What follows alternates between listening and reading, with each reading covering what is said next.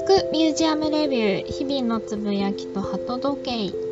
今回は東京上野にあります東京国立博物館へお出かけになる前にぜひ知っておいてほしい3つのポイントについてお話しします。えー、私、ナオミはですね、あのー、この上野にある東京国立博物館によく足を運んでおりまして、実は、えっと、年間パスポートも持っております。と国立博物館4つ、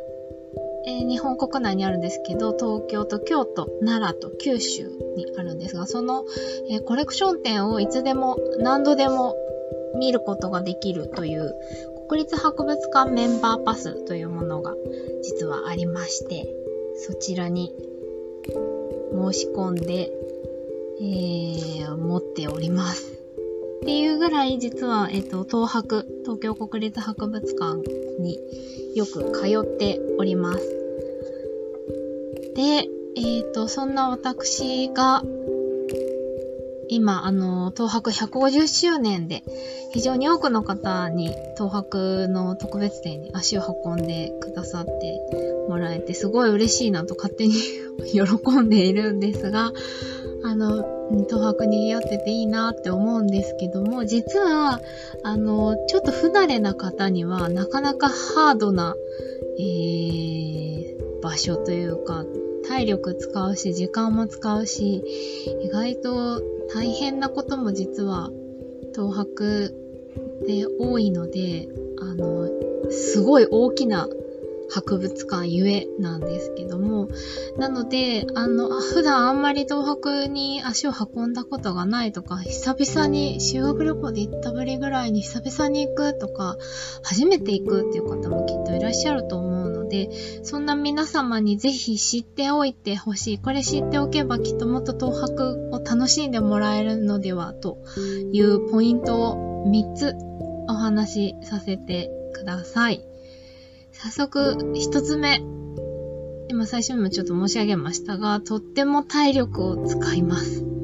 あの、ぜひ歩きやすい靴と、えー、寒さの調節ができるアイテムをお持ちの上でお越しください。えっ、ー、と、東博、ま近所駐車場もありますし、あとは電車でお越しになる方も多いのかなと思うんですが、最寄り駅は JR の上野駅ですね。えっと、公園口と呼ばれる出口からでも歩いて、多分5分か10分ぐらいかかるんですが、あのーそういうな感じで、駅からも遠い、ちょっと歩きますし、あと、敷地がものすごい中入った後も広いんですね。で、えっと、今回のその特別展国宝という展覧会を開催している建物が、東博の敷地内大きな建物が1、2、3、4、5個。敷地内だけでも5個あるんですけど、その中でも多分上野駅から一番遠い建物、平成館という建物で今開催中なんですね。なので、さらに、多分東博の敷地に正門から入って、さらに5分か10分ぐらい歩かないと、えっ、ー、と、平成館の建物には到着できません。っていうぐらい結構歩きます。で、もちろん美術館内、あのー、展覧会の展示室内も広いので、まあまあ歩きます。あの、休憩するスペース、ところどころにあるんですけども、やっぱりとっても歩くので、えっと、ぜひ、スニーカーとか、本当に歩きやすい靴、履き慣れてる靴でぜひお越しください。私もいつも、あの、ビルケンシュトックのよく歩くときに履く靴か、ニューバランスのスニーカーか、みたいな感じでいつも東博には行っています。そして、あのー、美術品のために、美術品にとって快適な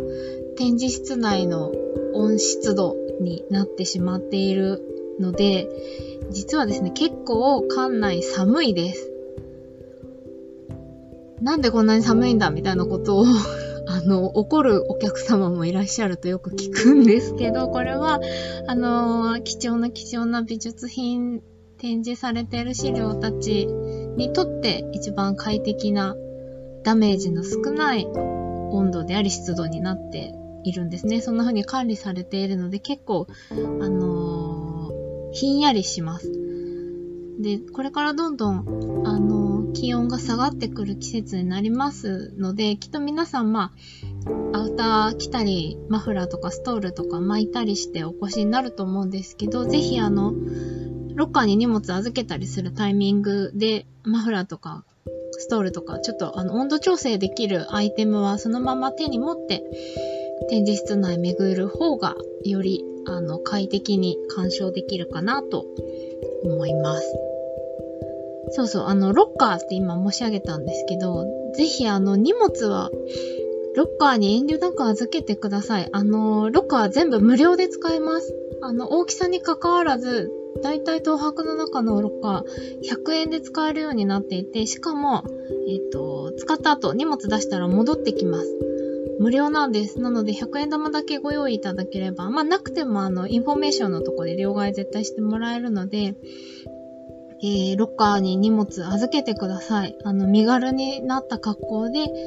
見ていただくのをおすすめします。あのー、自分が疲れないっていうだけじゃなくて、美術品にうっかりこうぶつかっちゃったりとか、人にぶつかっちゃったりとかするっていう、こう、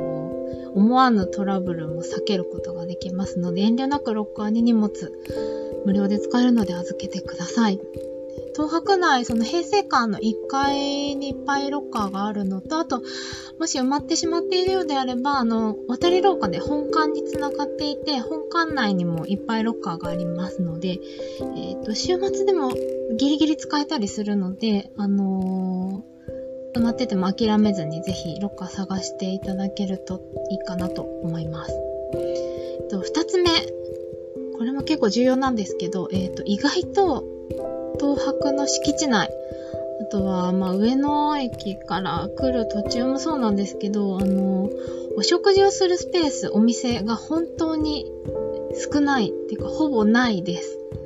あっても、いつも混んでます。平日じゃないと結構入れないってことも多いかな。土日だと、まあ、だいぶ待ったりもしますし、敷地内に、えっ、と、レストランが多分今一つしかないんですよね。しかもそんなに大きいスペースじゃなくて、そしてそこそこいいお値段がします。で、あの、そんなところもあって、東博側ももちろん対策は取っているんですよね。あの、キッチンカーが、えー、もう入ったところに何台か止まって、いつもお食事とか飲み物とか提供してはくれてるんですけど、本当に何かこう、コンビニもほとんどなくて、近所に。いつも私はあの、家の近所のコンビニでお昼ご飯を調達したりとか、まあ、えっと、上野に向かう途中のパン屋さんとかで調達したりとかして出かけるようにしています。私訪れるときはだいたいまあ一日東博の中にいることも多いので、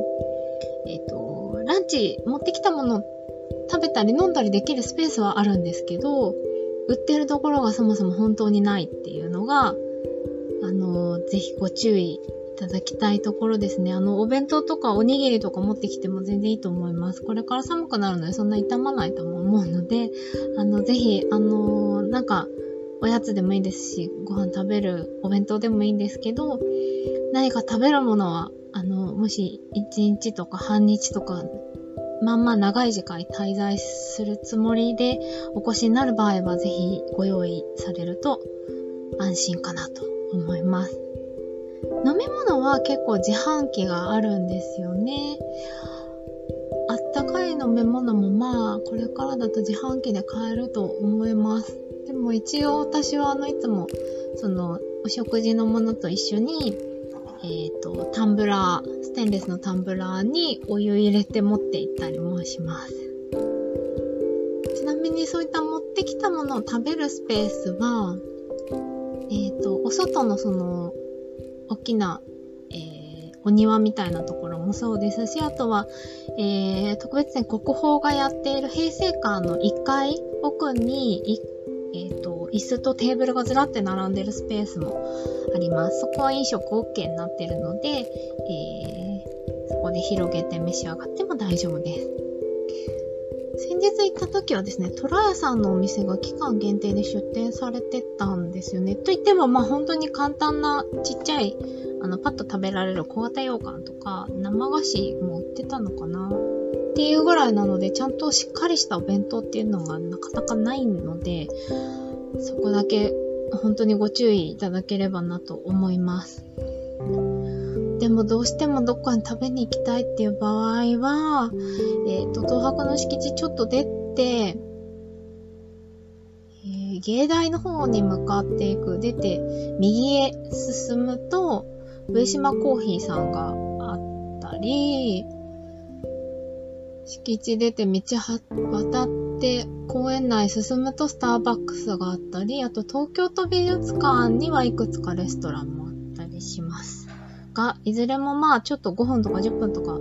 まあまあ歩く感じですね。なのでそこまで歩くんだったら上野駅でちょっと食べるとかでもいいのかもしれません。最後、3つ目ですが、えー、できれば時間に余裕を持ってゆっくり館内というか敷地内楽しんでほしいなというのがありまして、えー、特別展だけじゃなくてぜひコレクション展もミュージアムショップも巡ってほしいなというのがあります。えっ、ー、と、コレクション展、総合文化展と呼んだりするんですけど、えー、特別展国宝をやっている平成館と今1階で、まあ、渡り廊下のように繋がっている場所が、建物が本館っていう大きい一番メインの建物なんですが、えっ、ー、と、もう入って正面にドーンとあるよく東博の写真で言うと、そこがまあメインで写っている建物ですね。本館の、えっ、ー、と、1階と2階に総合文化展というものがあって、えっ、ー、と、縄文土器から明治時代の近代の作家の作品まで、洋画とか彫刻とか工芸とかまで、本当にあの、ぐるっと巡ると、日本の美術の歴史がわーっと楽しめるというか、全部わかるぐらいの勢いで展示されています。あと、えっ、ー、と、東洋館という建物には中国とか、えー、インドとかアジア地域から伝わってきた古代の美術品を中心とした、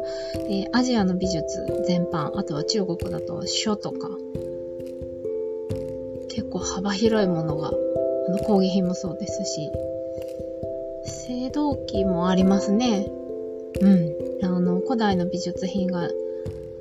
たくさんあります。まあ、日本美術がそこからまあ派生して生まれるというか、そこをベースにしてまあ日本に伝わってきて、で、日本で日本の美術が発展していくっていう流れもあるので、まあ時代を遡る意味でも、あの、アジアの美術見るのもすごく面白いと思いますし、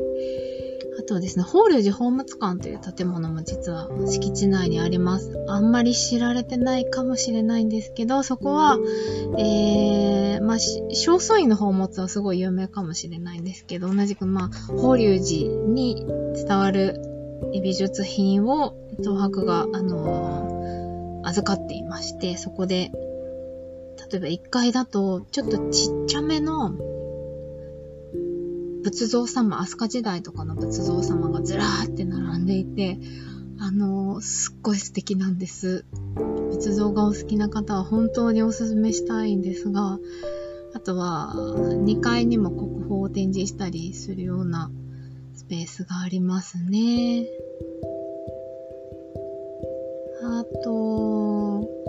敷地出ると、えっ、ー、と、黒田正輝さんの記念館もあったりするんですけど、そんな感じで、あの、いくつも実は東博、その、国宝展やってるところ以外にも素晴らしい展示をしているスペースがあります。で、特別展見るだけでも結構多分1時間とか2時間かかるし、めっちゃ疲れると思うので、まあ大体の方はそれだけでお帰りになっちゃうんですけど、できればぜひ本館であったり、まあ、最悪あの、平成館の1階に、あのー、埴輪のいっぱい展示されてる考古学のお部屋もあったりするので、そこだけでも見て帰っていただけるといいかなと思います。あの、特別展のチケット持ってれば無料で全部、全部見られますので、ぜひ巡ってほしいです。あと、そのミュージアムショップも本館の1階のミュージアムショップが東博内だと一番広いショップです。えー、東博オリジナルのグッズもそうですし、本もたくさん並んでいます。あとは全国の美術館の展覧会図録とかもバーって並んでるスペースが実はあるんですね。そこもぜひ、あの、ちょっと時間とって見ていただけるといいかなと思いますし、まあ、特別展、国宝のオリジナルの、展覧会オリジナル限定グッズはそこでは売ってないんですが、図録は売ってます。ので、図録迷って、特別展のお部屋の中で買いそびれた方でも、その本館のミュージアムショップでギリ買えます。し、ゆっくり中読むこともできますし、過去の特別展の図録なんかもバックナンバー、えっ、ー、と、在庫があれば置いてあったりもしますので、読むことができますし、買えます。あとはですね、ちょっとその本館のミュージアムショップ混みがちなので、もうちょっとゆったり見れるといいかなっていう方には、東洋館の1階、あの、スペースちょっと狭いんですけど、そこにもミュージアムショップがあって、そっちはちょっとアジアの美術によったグッズだったりとか、まあ、東博オリジナルのグッズもちょっとだけ置いてありますし、えっ、ー、と、本も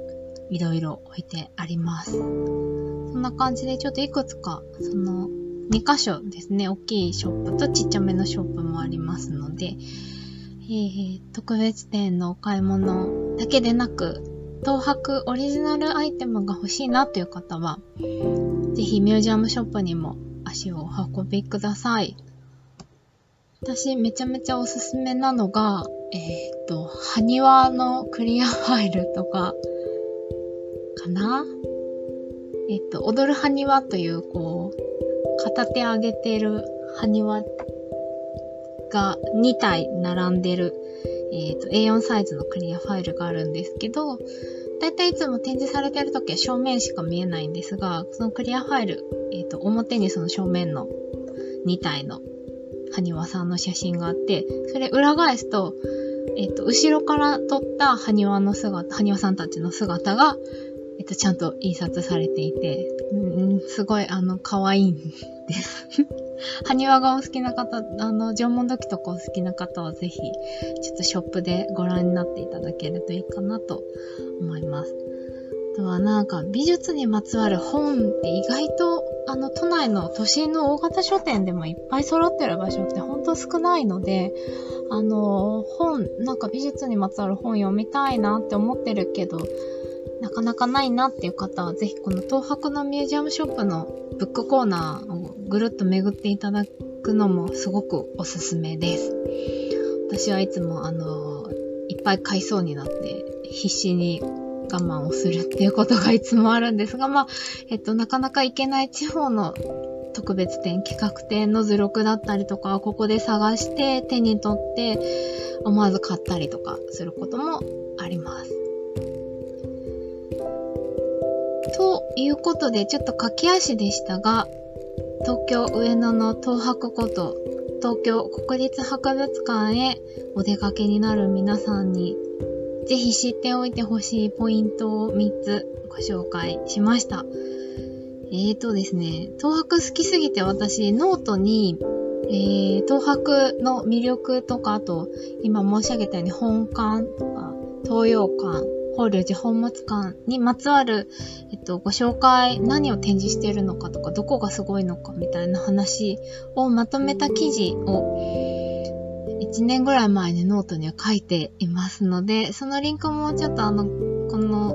配信のページに貼らせていただきます。もしご興味あればぜひお読みいただけると嬉しいです。えー、この音声配信聞くミュージアムレビュー、ギャラリーレビューは、えー、ミュージアムとかギャラリー、展覧会などが好きな私、ナオミが、えっ、ー、と、実際に足を運んだ展覧会のお話とか、えー、ギャラリーのお話とか、えー、最近だと企画展おすすめ、年末までに行きたい話、企画展の話なんかもしましたし、